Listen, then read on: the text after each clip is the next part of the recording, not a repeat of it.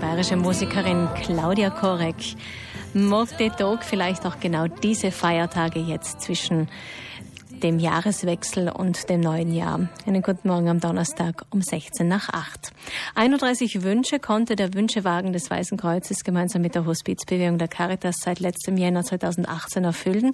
Seit genau einem Jahr gibt es diesen Wünschewagen bei uns in Südtirol und das Ziel ist es, Schwerstkranken einen drängenden Wunsch zu erfüllen. Welche Wünsche das sind, hören wir jetzt von Reinhard Malknecht. Er ist Projektleiter beim Weißen Kreuz für den Wünschewagen. Guten Morgen nochmal. Guten Morgen. Herr Malknecht, die Grund Idee kommt aus Israel, kam dann über die Niederlande nach Deutschland, von dort zu uns mhm. nach Südtirol. Schwerstkranken einen Wunsch zu erfüllen. Was für Wünsche sind denn das? Man kann die äh, Wünsche eigentlich in zwei Bereiche unterteilen. Einmal eine persönliche Beziehung nochmals zu erleben oder an einem Ort äh, zurückzukehren oder nochmal zu sein, wo man äh, eine schöne äh, Zeit erlebt hat. Das äh, ist im Wesentlichen in diesen zwei Bereichen ist das angesiedelt.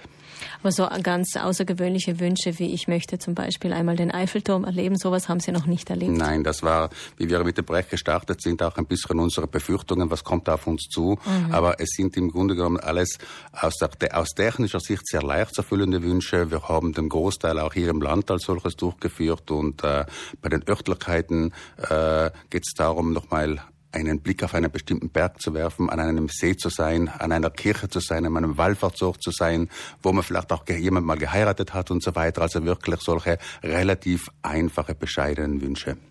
Das andere haben Sie gesagt, da sind es die persönlichen Beziehungen, vielleicht äh, Verwandte noch einmal zu treffen, die weit weg wohnen, ja. oder? Das könnte ja, genau. Auch, sein. auch das waren äh, so Erlebnisse, die wir hatten, wo wir ähm, zum Beispiel nochmal ermöglicht haben, dass äh, zwei ältere Damen, zwei Schwestern äh, sich nochmal getroffen haben. Die eine ist in einem Pflegeheim in Tirol, die andere in einem Pflegeheim bei uns gewesen. Die hätten sonst nicht mehr die Möglichkeit gehabt, sich nochmal zu sehen oder auch äh, zu verabschieden. Äh, oder es gibt auch Situationen, wenn es der Gesundheitszustand eines Fahrgastes zulässt, dass es zum Beispiel ähm, eine Taufe gibt oder eine Hochzeit oder auch eine Erstkommunion hatten wir schon, wo jemand nochmals dann die Gelegenheit hatte und das ein sehnlicher Wunsch war, der Erstkommunion der Enkelin beizuwohnen. Und auch wenn es nur drei, vier Stunden sind, aber das äh, kann dann realisiert werden, ja. Wie sehen denn die Kriterien aus? Also ich habe jetzt den Eindruck, dass Sie letztes Jahr vor allem älteren Menschen einen Wunsch erfüllt haben, aber prinzipiell geht es ja nicht um das Alter, sondern um die Schwere der Krankheit. Wie sehen die Kriterien aus? Ja, ganz genau. Also wir grenzen uns von einem klassischen Krankentransport insofern ab, als dass wir sagen, unsere Zielgruppe, unsere Fahrgäste sind Menschen mit einer äh, Diagnose einer unheilbaren Krankheit, also die nicht besser nicht irreversibel ist, äh, die einen solchen Wunsch oder ein solches Transportziel nicht mit einem privaten oder öffentlichen Verkehrsmittel erreichen können und möglicherweise auch noch eine Assistenz benötigen. Also es geht nicht darum, jemand von A nach B zu bringen und dann am Abend oder am nächsten Tag wieder zurückzufahren. Das wäre ein klassischer Krankentransport, mhm. sondern es geht um die Rundumbetreuung. Und wenn notwendig, wenn es auch irgendwelche Eintritte oder Zufahrten zu regeln sind oder äh, was auch immer, das übernehmen dann auch wir, diese Organisation. Das ist also der Wunsch als solches, der ja auch kostenlos dann angeboten wird. Das soll kein äh, Hindernisgrund sein, denn äh, das Projekt zeichnet sich auch dadurch aus, dass es durch eine Solidargemeinschaft rein über Spenden finanziert werden soll. Also die Kosten übernimmt äh, sozusagen das Weiße Kreuz beziehungsweise wird über Spenden äh, an? Ja, wir haben einen, das Weiße Kreuz und die Caritas Hospizbewegung haben eine Initialfinanzierung gemacht, das Fahrzeug zur Verfügung gestellt, die IT-Infrastruktur und so weiter aufgestellt. Aber das Ziel ist es, den laufenden Betrieb dann rein mit Spendengeldern äh, gewährleisten zu können. Und da sind wir auch auf einem recht guten Weg. Wir haben das noch gar nicht ganz erfüllt. Das war auch nicht die Erwartung und der Anspruch an das erste Jahr, aber wir sind auf einem sehr guten Weg. In den Palliativzentren weiß man Bescheid. Es gibt seit einem Jahr dieses Angebot, den Wünschewagen vom Weißen Kreuz in Zusammenarbeit mit der Hospizbewegung der Caritas. Aber prinzipiell, wie wir gehört haben, kann ja jeder den Wünschewagen anfragen, egal ob es dabei um schwerkranke Kinder zum Beispiel ginge genau. oder andere Altersgruppen. Herr Malknecht, was ist denn der schwierigste Wunsch bisher zum Erfüllen gewesen? Ja, äh, es hat mehrere schwierige Wünsche gegeben, wo jemand sich vielleicht sehnlich etwas auch äh, gewünscht hat und das dann auch einfach aus gesundheitlichen Gründen nicht mehr machbar war.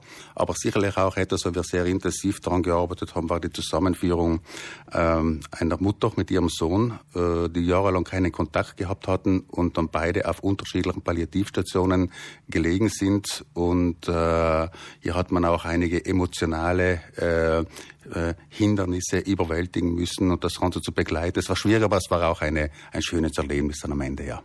Das Ganze wird eben betreut, wie Sie gesagt haben. Also es geht nicht darum, jemanden von A nach B zu bringen, sondern das Ganze ja.